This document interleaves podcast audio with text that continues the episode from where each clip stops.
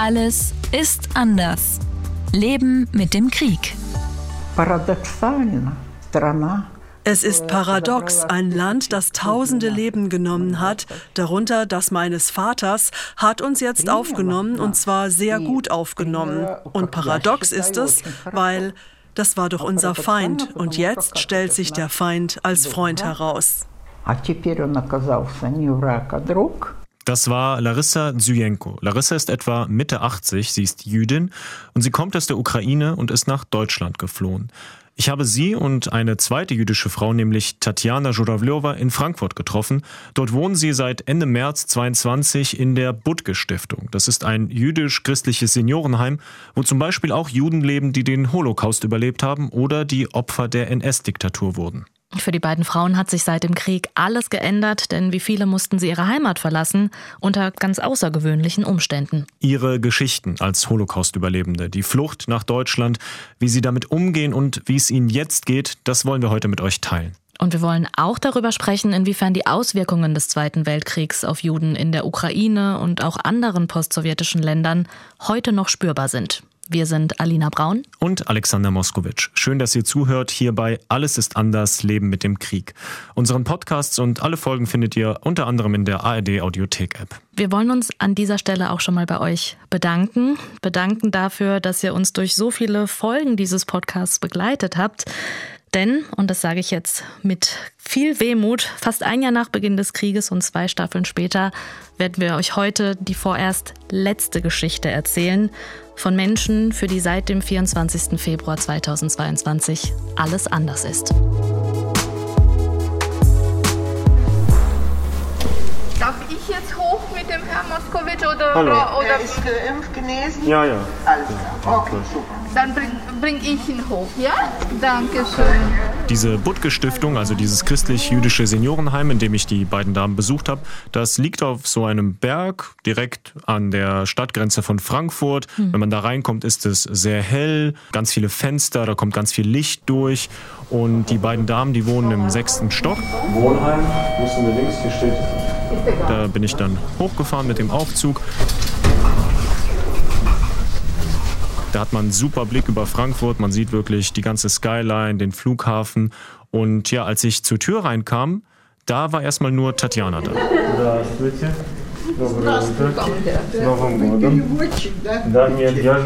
Die dachte dann erstmal, dass ich der Übersetzer sei und ich so, nee, ich bin der Journalist. Und dann war sie so, okay, na gut. Und dann haben wir uns hingesetzt in so ein anderes Zimmer, wo wir ein bisschen mehr Ruhe hatten. Und dann hat sie mir von ihrem Leben erzählt. Alina, damit du dir sie etwas besser vorstellen kannst, ja. sie ist ja Mitte 80, hat dunkle Haare, die sie hinten zusammengebunden hatte, mhm. braune Augen und ist relativ fit, würde ich sagen, hat einen aufrechten Gang und ist ziemlich fit im Kopf. Sie wurde in Odessa geboren, hat sie mir erzählt, und als die Nazis die Ukraine überfielen, da ist sie mit ihrer Familie nach Kasachstan geflohen. Das heißt dann also, Tatjana hat den Zweiten Weltkrieg als Kind in der Ukraine erlebt, aber sie war jetzt nicht in einem Konzentrationslager, einem Arbeitslager oder einem Ghetto, oder? Nee, genau. Sie war klein, knapp drei Jahre alt, als der Krieg in die Ukraine kam sozusagen, der Zweite Weltkrieg. Deswegen hat sie nur so fragmenthafte Erinnerungen, hat sie gesagt. Aber eins weiß sie noch ganz genau.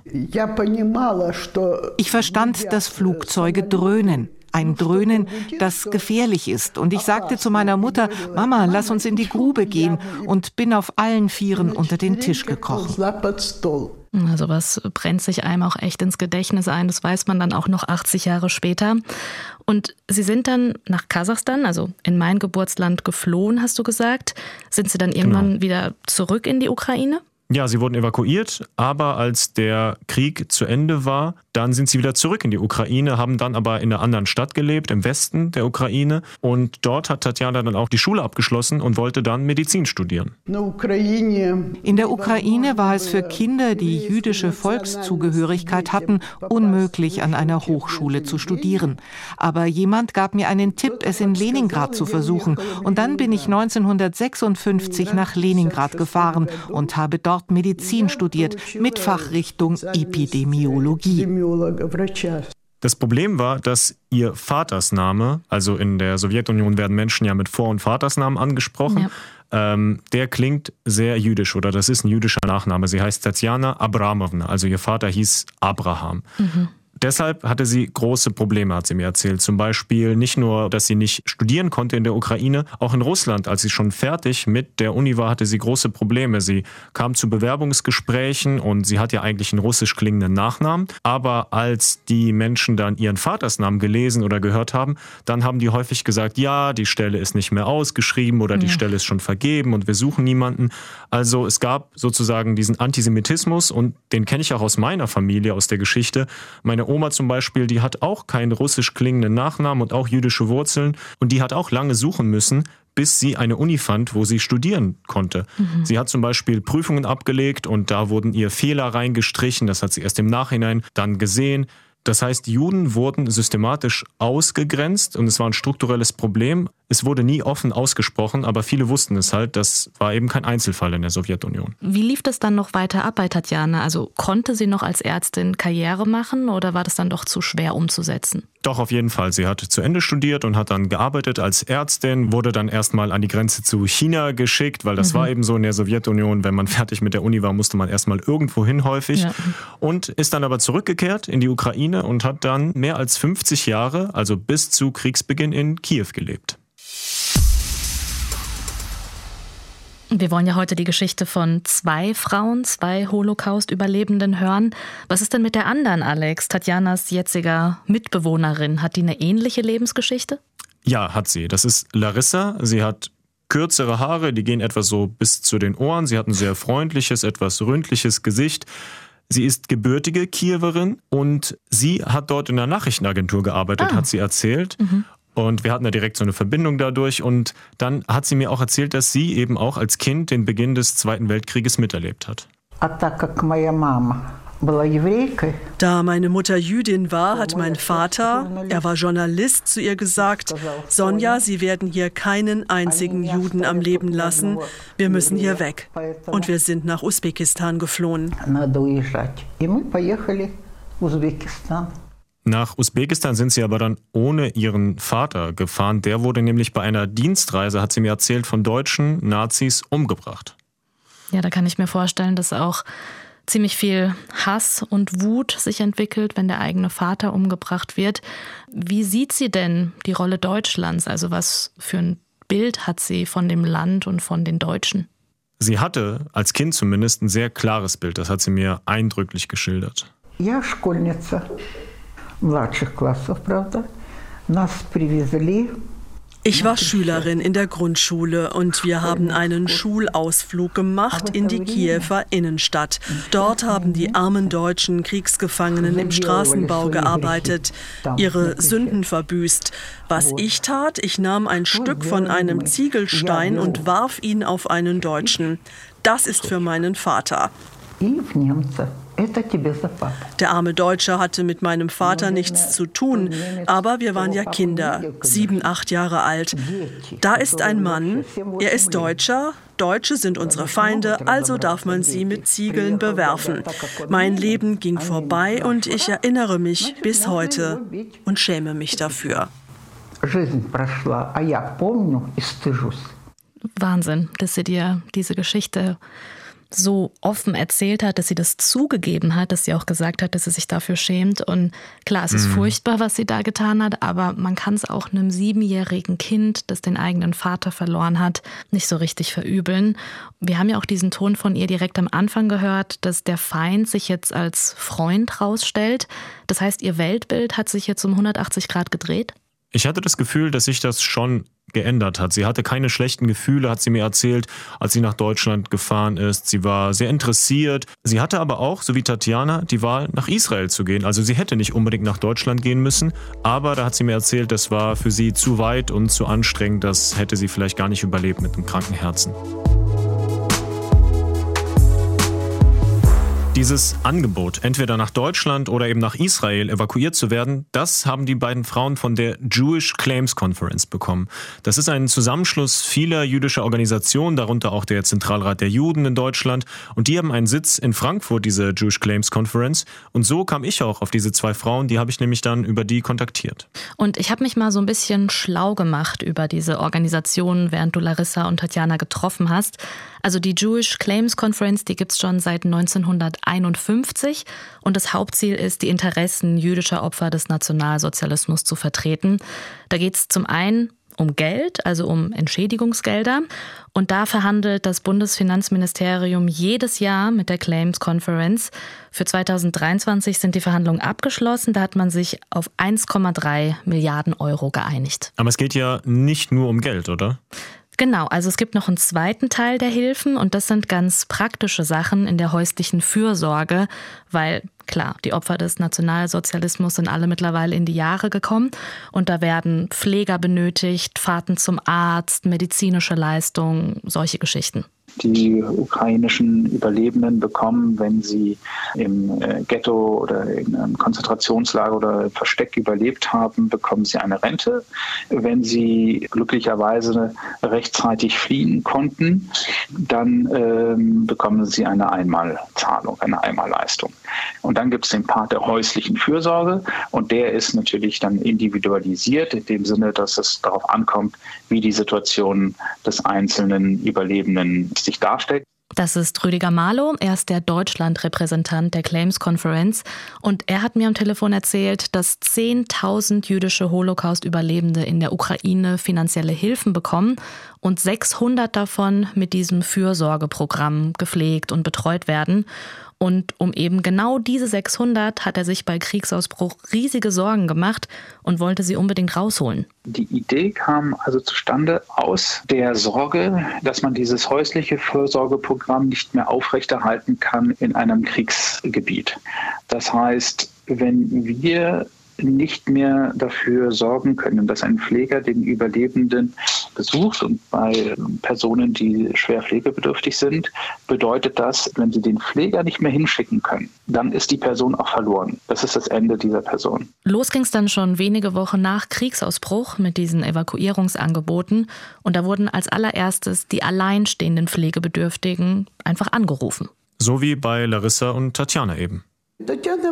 Tatjana Abramowna, fahren Sie. Wohin soll ich fahren? fragte ich. Ich habe nicht mal die Kraft, um einen Koffer zu heben. Wie soll ich da fahren? Die Frau aus der Gemeinde sagte mir, dass es einen Transport geben wird mit dem Auto. Aber es war geheim. Ich durfte niemandem davon erzählen. Innerhalb von zwei Tagen musste ich entscheiden. Dieses Angebot, das sie bekommen hat am Telefon, das hat Tatjana erstmal Angst gemacht, hat sie mir erzählt. War mhm. sehr ungewiss für sie, wohin sie überhaupt fahren soll. Aber sie bereut ihre Entscheidung nicht, auch wenn die Fahrt von Kiew bis Frankfurt sehr, sehr anstrengend war für sie Klar. in dem Alter, Mitte 80, mit mehreren Vorerkrankungen sowas auf sich zu nehmen. Da überlegt man ja wirklich, ja, zweimal. Und sie hat auch zu mir gemeint, dass sie das vielleicht mehrere Lebensjahre sogar gekostet hat, dieser Stress. Aber sie ist trotzdem froh, dass sie diese Entscheidung getroffen hat. Ja, nur 100 Betroffene haben sich insgesamt dazu entschieden, nach Deutschland zu kommen. Die allermeisten wollten das gar nicht, nochmal fliehen in diesem Alter. Wie du sagst, es hat vielen einfach Angst gemacht. Und Trotzdem ist Rüdiger Marlow froh, dass man das Angebot machen konnte, weil man da wirklich Leben mit retten konnte, hat er mir gesagt. Und ja, ein paar sehr, sehr eindrückliche Geschichten mit mir geteilt. Wir haben Personen herausgeholt aus der Nähe von Irpin beispielsweise. Die Frau wog vielleicht 35 Kilo nur noch. Weil natürlich, die, die kann sich nirgendwo anstellen und äh, versuchen, irgendwo Essen stundenlang zu, zu besorgen. Die sitzt dann einfach zu Hause mit dem, was sie hat. Und entweder kommt einer vorbei und gibt hier irgendetwas oder nicht. Ne? Die kam an, die hatte noch nicht mal eine Plastiktüte mit ihren Sachen. Das waren die Sachen, die sie anhatte und das war's. Wir sprechen ja gerade speziell über Holocaust-Überlebende in der Ukraine, Alex. Und ich habe mal recherchiert, welche Folgen der Zweite Weltkrieg dort speziell für Juden hatte und dann drüber nachgedacht, ob wir jemals über den Holocaust in der Ukraine im Schulunterricht gesprochen haben und mir ist keine einzige Situation eingefallen. Also ich hatte wirklich so das Gefühl, das war ein blinder Fleck. Ja, würde ich dir zustimmen. Ich glaube, auch bei uns in der Schule lag da der Fokus auf Deutschland, logischerweise, mhm. vielleicht noch auf Polen. Aber durch meine Familiengeschichte und auch durch die Community, in der ich groß geworden bin, also viele Menschen, viele ältere Menschen auch aus der Ukraine und aus Russland, die das alles als Kinder miterlebt haben, sozusagen aus einer anderen Perspektive, habe ich da auch einen anderen Blick drauf, nämlich wie Juden in Osteuropa vor allem unter dem Holocaust und unter der deutschen Besatzung oder dem Zweiten Weltkrieg gelitten haben. Mhm. Ich habe darüber auch mit Rüdiger Marlow von der Claims Conference gesprochen und er meinte auch, dass beim Thema Holocaust sehr wenige an die Ukraine denken. Wenn wir über den Holocaust sprechen, dann haben die meisten das Bild von Auschwitz, von Gaskammern. Aber es wurden Millionen Menschen, Millionen Juden durch Erschießungen, durch die Sonderkommandos erschossen. Und das fand auch sehr stark in der Ukraine statt. Wenn Sie ukrainische Überlebende fragen, was für sie der Holocaust bedeutet. Das ist eine Massenerschießung. Da gibt es keine Deportation, da gibt es da gibt's die Festnahme, Grube ausheben und sie wurden erschossen und äh, das war's. Und diese Massenerschießungen, von denen er da spricht, da habe ich mir mal die Zahlen angeschaut. Das ist wirklich super erschreckend. Die meisten sind da im Sommer und Herbst 1941 passiert. Da hat man sowjetische Kriegsgefangene und die jüdische Bevölkerung gezwungen, solche Gruben auszuheben. Und dann wurden Konvois voll mit Juden dorthin gebracht und diese Menschen wurden in den Gruben erschossen. Am bekanntesten ist da wohl die Grube Babin Yar bei Kiew. Da wurden 33.000 Menschen innerhalb von zwei Tagen ermordet. Das wird auch Holocaust durch Kugeln genannt. Mhm. Und Jetzt vor ein paar Wochen, ganz zufällig, habe ich einen Freund getroffen, der auch ukrainische Wurzeln hat. Und wir haben irgendwie auch über das Thema gesprochen. Und der hat dann auch erzählt, dass Verwandte von ihm in Babinjar getötet wurden. Das wusste ich bis dahin nie. Wir haben nie darüber gesprochen. Also viele aus dieser Community haben eben bis heute einen Bezug dazu. Vielen Juden wurde auch tatsächlich gesagt, es sollte eine Art Umsiedlung geben. Also sie sollen das Nötigste packen und deswegen kommen diese vielen Konvois. Und dann sind sie wirklich im falschen Glauben in diese Konvois eingestiegen und wussten natürlich nicht, dass sie zu ihrer Hinrichtung gefahren werden. Auch neben diesen Massenerschießungen gab es ja sehr viele Opfer, 40 ja. Millionen Kriegsopfer im Zweiten Weltkrieg insgesamt. Und jedes fünfte Opfer war ein Ukrainer oder eine Ukrainerin. Genau, und da sind die Zahlen auch einfach so erschreckend. Also insgesamt sind rund 8 Millionen Ukrainer im Zweiten Weltkrieg gestorben, darunter 1,5 Millionen Juden. Und da muss man sich vor Augen halten, dass das Territorium der heutigen Ukraine von 1941 bis 1945 von Nazi-Deutschland und seinen Verbündeten besetzt war. Zehntausende von Dörfern in der Ukraine wurden einfach verbrannt und es gab viele sogenannte verhungernde Städte. Also da hat das Militär Brotvorräte beschlagnahmt oder den Bauern einfach verboten, Getreide und so zu sehen. Und ja, die Menschen sind einfach verhungert. Was ja auch zur Kriegsgeschichte in der Ukraine gehört, ist, dass einige Ukrainer, wie das eben aber auch in anderen Ländern der Fall war, mit Nazi-Deutschland kollaboriert haben. Ja, genau. Also da wurde die Organisation ukrainischer Nationalisten gegründet und auch die ukrainische aufständische Armee, die sich teilweise am Völkermord an Juden in der Ukraine und auch in Polen beteiligt hat. Und viele dieser Kollaborateure, die haben Stepan Bandera verehrt Vielleicht sagt euch der Name ja auch was, denn es gibt bis heute noch immer einen Bandera-Kult in der Ukraine. Viele sehen ihn da so als Befreier, als Helden an, weil er die Ukraine unabhängig machen wollte. Aber genauso viele sehen ihn eben auch als Faschisten an. Das ist bis heute super umstritten, das Thema. Und auf diesen Bandera-Kult spielt Putin ja auch zum Beispiel an in seiner Kriegsrhetorik und instrumentalisiert diesen im Prinzip, genau. wenn er immer wieder betont, dass in der Ukraine viele Nazis seien, die Regierung von Nazis durchdrungen gelungen sei. Und diese Entnazifizierung in Anführungszeichen, die nutzt er dann, um eben seinen Angriffskrieg zu rechtfertigen. Okay, zurück zu Tatjana und Larissa. Die beiden haben also Ja gesagt, als dieser Anruf von der Claims Conference kam. Jetzt sind sie beide hier in Deutschland in Sicherheit. Wie geht es ihnen denn? Es ist nicht einfach für sie, habe ich gemerkt. Ihr altes Leben ist weg. Sie hängen so ein bisschen in der Luft, so wie viele, die ja aus der Ukraine mhm. geflohen sind und eigentlich zurück wollen irgendwie. Es ist für sie mit der Sprache schwierig. Sie sprechen natürlich kein Deutsch. Es gibt zwar in der Budke Stiftung, wo sie jetzt leben, Pfleger und Pflegerinnen, die ihre Sprache sprechen, aber es ist trotzdem nicht einfach für sie. Ja, das fand ich ganz spannend. Das hat mir auch Rüdiger Marlow von der Claims Conference erzählt.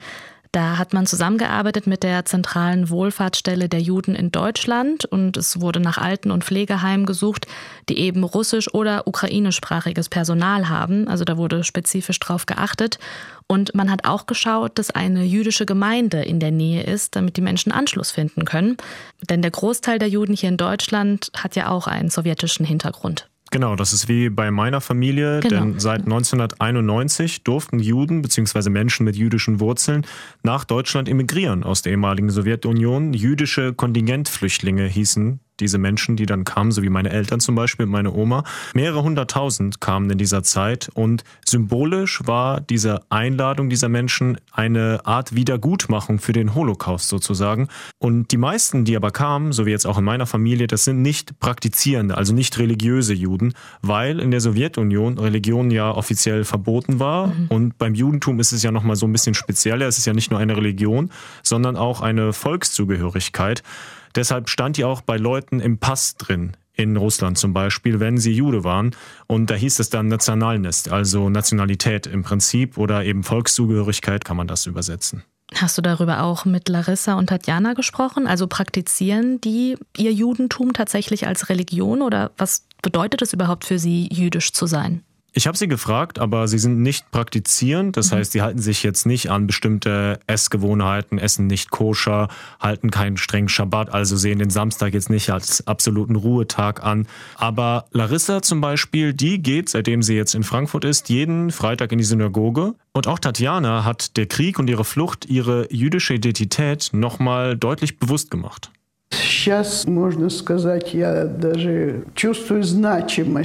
Jetzt spüre ich eine Bedeutung darin, Jüdin zu sein. Allein, dass die jüdische Gemeinde mich gerettet hat. Ich hatte dabei keinen klaren Kopf. Jemand hat es in dem Moment für mich entschieden.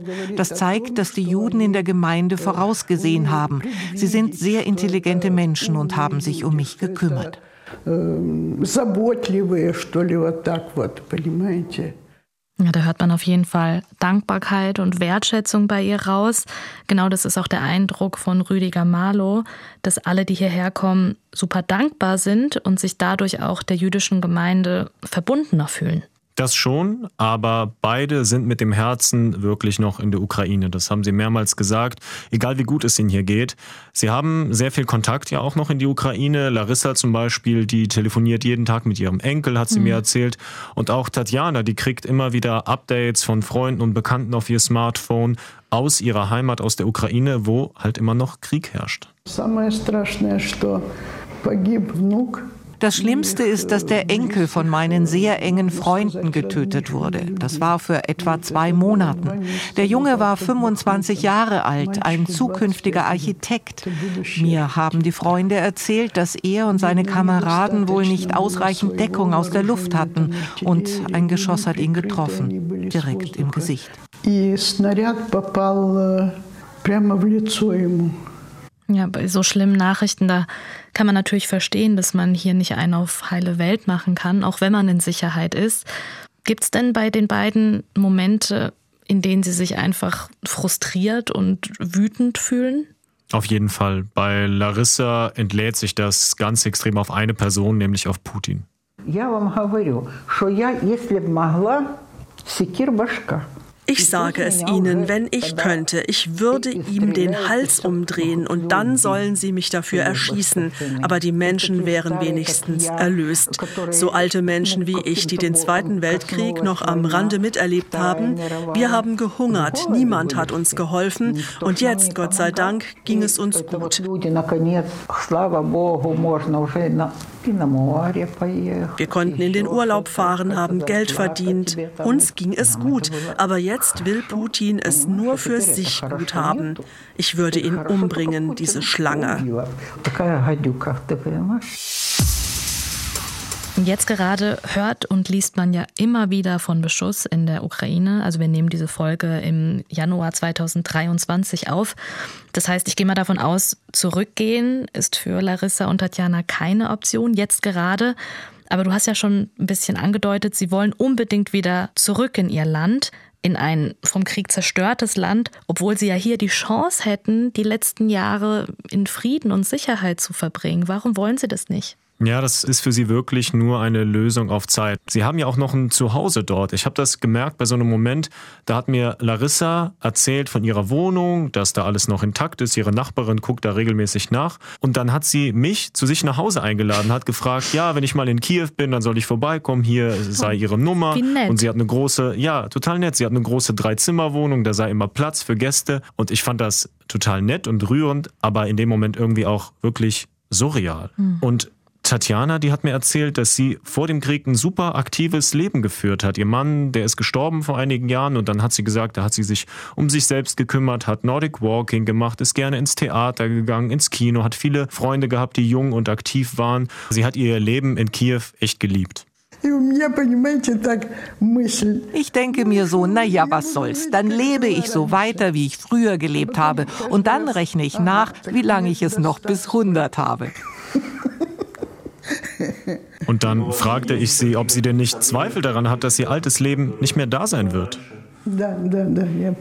Ja, ja, ja. Ich verstehe, dass es nicht mehr das alte Leben sein wird. Das wird sehr schwer. Mit Larissa habe ich auch darüber gesprochen, ob und wann sie zurückkehren will. Und das war, als wir zusammen in die Synagoge gegangen sind.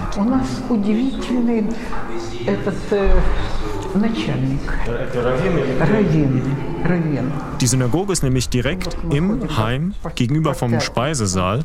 Das ist ein großer Raum, recht schlicht gehalten, mehrere Menorahs, also diese siebenarmigen Leuchter, stehen da und hängen auch an der Wand. An der Wand ist auch noch hebräische Schrift, umrahmt von zwei Davidsternen.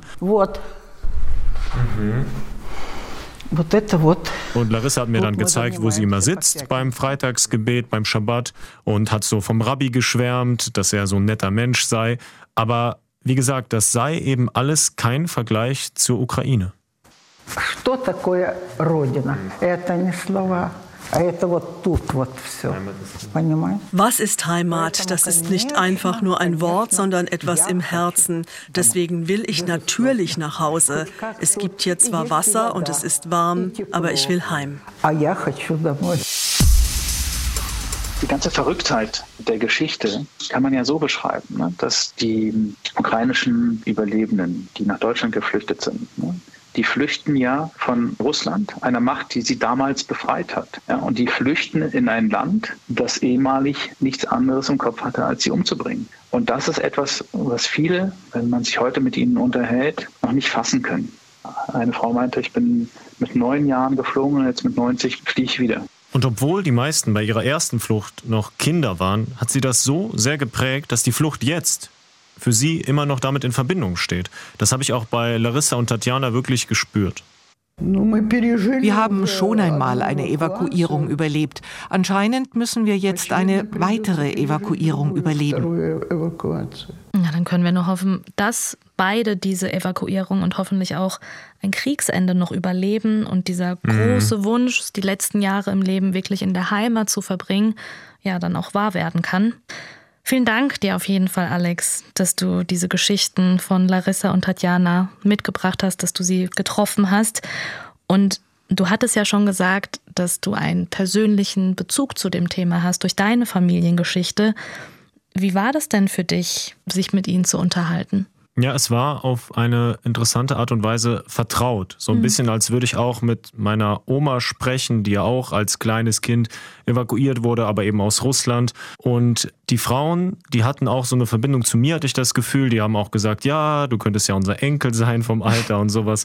Deswegen war das wirklich, ja, diese Verbindung, auch dadurch, dass ich einen jüdischen Background habe und eben Wurzeln in der Sowjetunion, die war auf jeden Fall da. Mit diesen Gedanken von dir, Alex, und den Lebensgeschichten von Larissa und Tatjana geht unser Podcast tatsächlich zu Ende. Nach ganz vielen gemeinsamen Folgen, Alex. Wir haben uns über so viele Themen unterhalten, darüber, welche Ja. Rolle China in diesem Krieg spielt. Wir haben über die russischsprachige Community in Deutschland gesprochen, über ein ukrainisches Kinderheim, das gerettet wurde, einen jungen Russen, der nach Armenien geflohen ist und, und, und, und. Das waren jetzt insgesamt 38 Folgen mit spannenden Hintergründen und Lebensgeschichten, die ihr euch natürlich alle auch nochmal anhören könnt. Und wir wollen euch an dieser Stelle nicht ohne die Empfehlung zweier anderer Podcasts gehen lassen. Wenn ihr kompakte News mögt, dann hört morgens gerne in 6.30 rein, kann ich echt empfehlen. Und wenn ihr eher hintergründigeres mögt, dann schaut mal bei den News Junkies vorbei. Sie fragen bei den großen Themen nach dem Warum und geben auch Antworten drauf. Beide Podcasts gibt es so wie unsere natürlich in der ARD Audiothek. Und damit ein ganz großes Dankeschön an euch fürs Zuhören. Danke für die vielen Mails, eure Ideen. Macht's gut. Danke. Ciao.